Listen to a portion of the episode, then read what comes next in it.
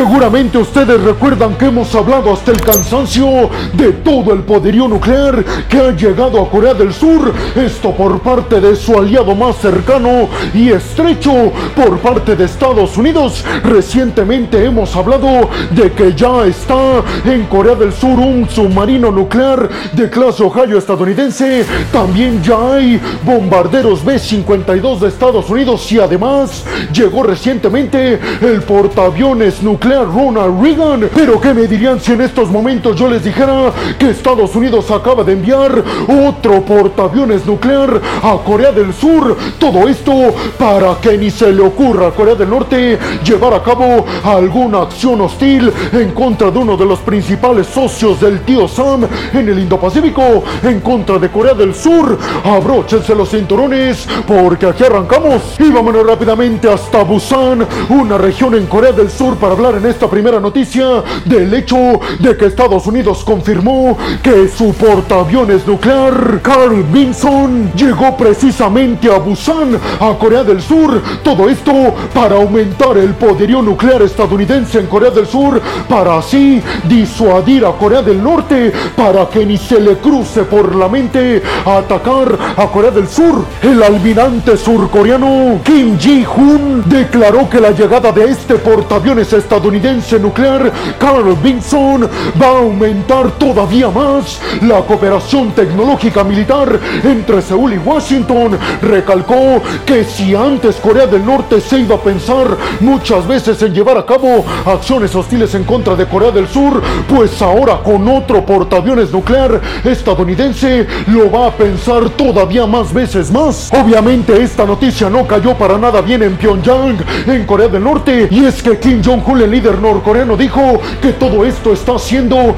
que Corea del Norte lleve a cabo más pruebas de misiles balísticos y más pruebas nucleares, porque aseguró el líder norcoreano, se trata de nuestra supervivencia. Recuerden que Corea del Norte todas estas acciones las interpreta como preparativos para invadirlos. Mientras tanto, Corea del Sur y Estados Unidos aseguran que son medidas precisamente para evitar un conflicto. Disuasión le llaman. Para todos aquellos que no sepan es la disuasión, peregrinos, déjenme les digo que es tener todo el poderío militar necesario para que el oponente no quiera atacarlos, porque ustedes van a tener más poderío que nadie. Esa es la disuasión. Como ya se los dije, Estados Unidos tiene además de este portaaviones que acaba de llegar a Corea del Sur, otro portaaviones nuclear, el Ronald Reagan, tiene bombarderos B-52, aviones militares de última generación y también el portaaviones nuclear, uno de los insignias, el Ronald Reagan. Obviamente todo esto está reforzando el discurso en contra de Estados Unidos y de sus aliados,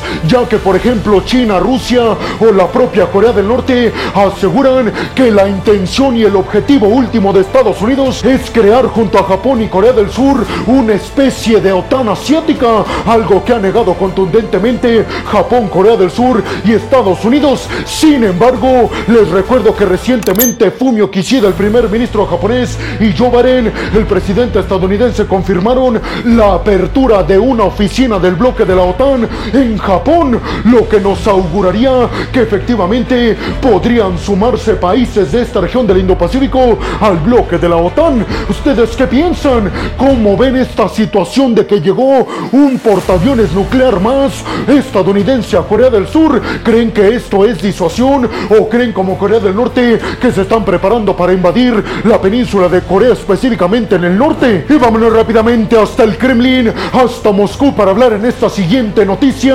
del hecho de que seguramente ustedes se han preguntado alguna vez qué pasaría en el dado caso de que firmaran un acuerdo de paz Rusia y Ucrania. ¿Realmente el Kremlin estaría a gusto con Zelensky liderando Ucrania? Pues precisamente esta noticia va a responder esta pregunta. Y es que desde el Kremlin, un alto diplomático ruso, Rodion Mirochnik, dijo que en el dado caso de que se selle un acuerdo de paz y un alto al fuego entre Rusia y Ucrania, el Kremlin bajo ninguna circunstancia y bajo ningún escenario van a permitir que Ucrania sea liderada por el presidente ucraniano Volodymyr Zelensky. Y es que aseguró que Rusia bajo ninguna circunstancia aceptaría el régimen actual en Ucrania, que para un acuerdo de paz largo y duradero se tendría que cambiar también el gobierno ucraniano Con estas declaraciones se confirma lo que piensan los aliados occidentales, que lo que realmente busca el Kremlin es poner un gobierno prorruso en Ucrania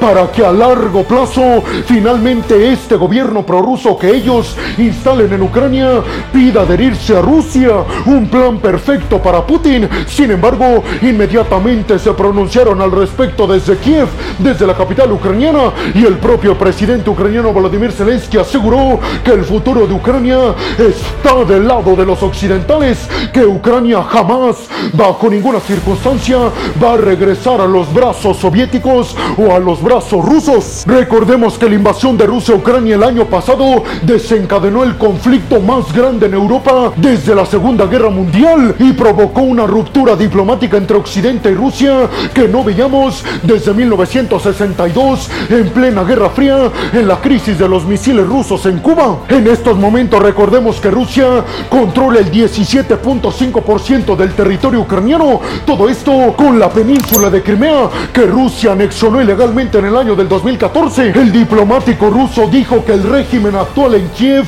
es muy tóxico y que su principal objetivo es entrar a la Unión Europea y al bloque de la OTAN. Por eso dijo, no podríamos firmar un acuerdo duradero y sobre todo no podría funcionar este acuerdo si el régimen en Ucrania sigue insistiendo en acercarse tanto a Occidente. Básicamente lo que quiere el Kremlin es manejar los hilos y controlar al gobierno ucraniano, algo que obviamente Zelensky no quiere y que Occidente, créanme, no va a permitir. El alto diplomático ruso también aseguró que el Kremlin está buscando pruebas de crímenes de guerra por parte del régimen de Zelensky en contra de ciudadanos rusos que radicaban en el este y en el sur de Ucrania antes del conflicto.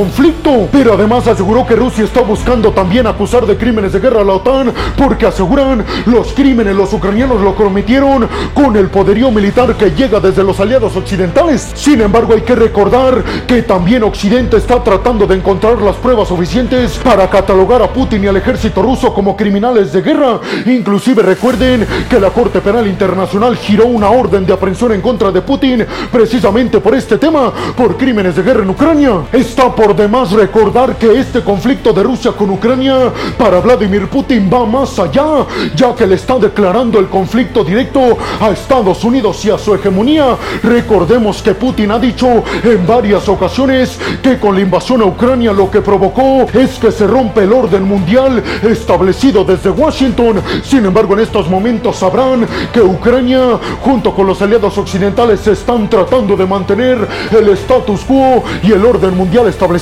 Pero ustedes, ¿qué piensan? En el dado caso de que haya un acuerdo de paz entre Rusia y Ucrania, lo cual déjenme les digo que yo veo prácticamente imposible, por lo menos en los próximos años. Pero ¿qué pensarían ustedes si se llega a dar y Vladimir Putin pide que se cambie al gobierno de Zelensky y que se ponga a un gobernador en Ucrania prorruso? ¿Verían esto justo? Y ahora nos vamos rápidamente hasta Kiev, hasta la capital ucraniana para hablar de la visita sorpresiva del ministro de la Defensa de Alemania, Boris Pistorius, precisamente a Kiev para reunirse con altos mandos diplomáticos y militares de Ucrania. Obviamente fue recibido con bombos y platillos por parte de Zelensky. Recordemos que Alemania inicialmente cuando empezó este conflicto de Rusia contra Ucrania se negaba a ayudar militar y económicamente a Ucrania, pero ahora Alemania se ha convertido en uno de los países occidentales que más ha apoyado militar y económicamente a Kiev en este conflicto para defenderse de los rusos.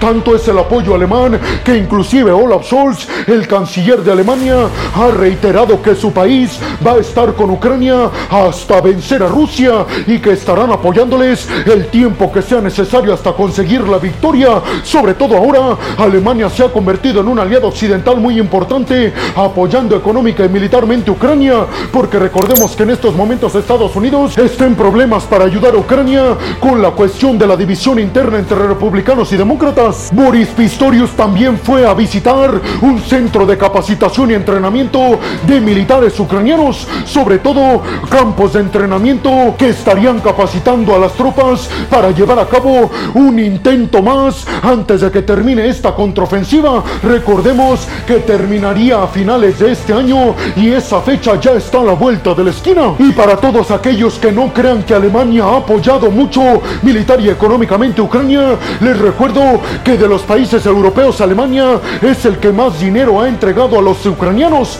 pero además recordemos que los primeros tanques que utilizó Ucrania en este conflicto por parte de los occidentales fueron los Leopard 2, los que dio Alemania precisamente. Además Alemania quiere convertirse en uno de los bastiones militares más importantes del bloque de la OTAN. Inclusive les recuerdo que Olaf Scholz aprobó un paquete de 100 mil millones de dólares para renovar y modernizar el ejército alemán. Es decir, que Alemania no solamente le está dando lo necesario a Kiev, sino que ellos mismos están comprando lo necesario para convertirse en un ejército poderoso. Pero además hay que decir que Boris Pistorius le dijo a Zelensky que Alemania, a pesar de que esté el conflicto en Medio Oriente entre Israel y Hamas, los alemanes no van a quitar su atención de Ucrania. Algo que agradeció Zelensky porque ha dicho en varias ocasiones que todo el mundo está muy centrado en el conflicto actual en Medio Oriente y que ya no ha importado mucho el conflicto en Ucrania. Y dijo Zelensky, nuestra gente también está perdiendo la vida y por qué el mundo no voltea a vernos y no voltea a criticar a los rusos por lo que nos están haciendo. ¿Ustedes qué piensan? ¿Creen que Alemania va a continuar apoyando como lo ha hecho militar y económicamente Ucrania hasta la victoria sin importar cuánto tiempo tarde en llegar esta? Y sobre todo les preguntaría, ¿creen que Alemania va a poder tener lo necesario económica y militarmente para continuar este apoyo, sobre todo teniendo en cuenta que enfrente está el ejército ruso, uno de los más poderosos del mundo? Y vámonos rápidamente hasta Ankara, hasta la capital turca para hablar en esta siguiente noticia de un tema que los va a dejar boquiabiertos, que tiene que ver con el arsenal nuclear que supuestamente tienen los israelíes. Y es que precisamente Recep Erdogan, el presidente turco, dijo que no va a quitar el dedo del renglón para que la comunidad internacional presione a Israel para que desactive todo su arsenal nuclear. Algo que obviamente, y ustedes ya lo saben, se ve bastante complicado de que se logre. Recep Erdogan dijo que el mundo no ha centrado su atención en algo muy importante, en el hecho de que Israel esté en un conflicto directo contra Hamas, teniendo en cuenta además que Israel posee un arsenal nuclear muy considerable. Recordemos que fuentes oficiales aseguran que Israel tiene entre 40 y 90 ojivas nucleares. Sin embargo, fuentes extraoficiales aseguran que Israel tendría casi 500 ojivas nucleares, es decir, uno de los cuatro principales arsenales nucleares en todo el mundo. Por eso aseguró Recep Erdogan, el presidente turco, debemos asegurarnos de que se lleve a cabo la desnuclearización de ojivas nucleares por parte de Israel. Además, calificó a varios países occidentales como hipócritas porque aseguró les preocupa mucho que Corea del Norte tenga ojivas nucleares y otros países, pero no ven que Israel también las tiene y que se pone en riesgo la seguridad mundial. Pero ustedes qué piensan? ¿Cuántas ojivas nucleares creen que tengan los israelíes? ¿Tendrán entre 40 y 90 o tendrán casi 500 ojivas nucleares? Y sobre todo, ¿ustedes creen que la comunidad internacional realmente van a lograr presionar a Israel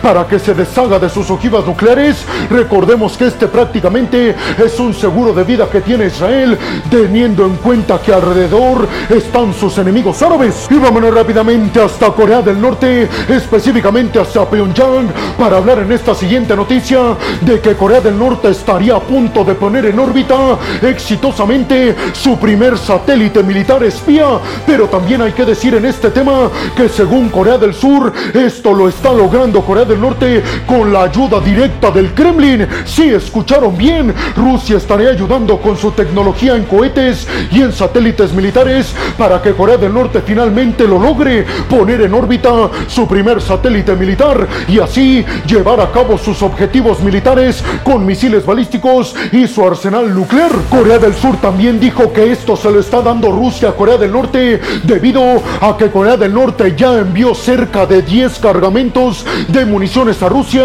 para que las utilicen contra de los ucranianos. Aseguraron desde Corea del Sur que estas municiones que los norcoreanos le dieron a los rusos equivaldrían a tres meses de municiones que necesita Rusia para seguir su invasión a los ucranianos. También los surcoreanos, específicamente su presidente Jun Suk Yeol, dijo que les preocupa muchísimo el hecho de que está ingresando mucho dinero a las arcas de Corea del Norte y que este podrían utilizarlo para aumentar y acelerar el desarrollo de submarinos nucleares, de misiles balísticos, también nucleares y de más satélites militares espías. Especificaron desde Corea del Sur que en estos momentos las fábricas de municiones en Corea del Norte están a máxima potencia. Todo esto para vendérselas a los rusos y obviamente los rusos están pagando muy bien. Según Corea del Sur, hay una delegación militar y espacial por parte de los rusos en Corea del Norte, precisamente para ayudando a ultimar los detalles para que el cohete que va a ser lanzado con el satélite militar espía desde Corea del Norte no falle. Recordemos que las dos anteriores ocasiones ha fallado este lanzamiento, pero ahora esperan que con la tecnología de los rusos en cohetes ya no fallen, lo que obviamente podría estar poniendo en riesgo la seguridad de uno de los principales aliados de Estados Unidos en el Indo-Pacífico, Corea del Sur. ¿Ustedes qué piensan? ¿Creen que Corea del Sur va a responder también poniendo en órbita un satélite militar espía? Y sobre todo les preguntaría, ¿creen realmente que estas municiones de las que hablan los surcoreanos por parte de Corea del Norte a Rusia sí fueron entregadas? ¿Ustedes consideran que Rusia realmente está apoyando así directamente a Corea del Norte con el desarrollo de cohetes que no fallen en el objetivo de poner en órbita su primer satélite militar espía? Y vámonos rápidamente de nuevo hasta Kiev para hablar en esta siguiente noticia de una reunión muy importante a niveles de medios de comunicación, sobre todo porque se reunió el presidente ucraniano Volodymyr Zelensky con el líder y encargado de Fox, la cadena de noticias de derecha y que está muy cercana a los republicanos en Estados Unidos. Lachlan Murdoch fue el personaje encargado de Fox en Estados Unidos que se reunió con Zelensky. Muy atentos porque les voy a platicar qué piensa Zelensky de esta visita. Y es que precisamente Volodymyr Zelensky dijo que esta reunión lo que significa es el apoyo de los medios de comunicación de los Estados Unidos hacia Ucrania. Sobre todo porque Zelensky continúa quejándose de que toda la atención de los medios de comunicación está en Israel y no está en Ucrania. Y aseguró Zelensky, nosotros estamos sufriendo estragos por la invasión de los rusos en contra nuestra y nadie ya está hablando de eso. Por eso le pedimos a la comunidad internacional que no nos olvide. Y aseguró Zelensky, este tipo de visitas significa que varios medios de comunicación en el mundo, incluidos Fox News, no nos van a abandonar porque van a seguir hablando de esta crisis que ya muchos no voltean a ver. ¿Ustedes piensan realmente que los medios de comunicación se están olvidando de los ucranianos y ahora se están centrando únicamente en Medio Oriente? Y bueno, hemos llegado al final del video del día de hoy. Les quiero agradecer muchísimo todo el apoyo que me dan. Sin ustedes, yo no podría dedicarme a lo que más me apasiona en el mundo. Así que muchas, pero muchas gracias, peregrinos. Sin más por el momento, nos vemos en el siguiente video de Geopolítica. Hasta la próxima.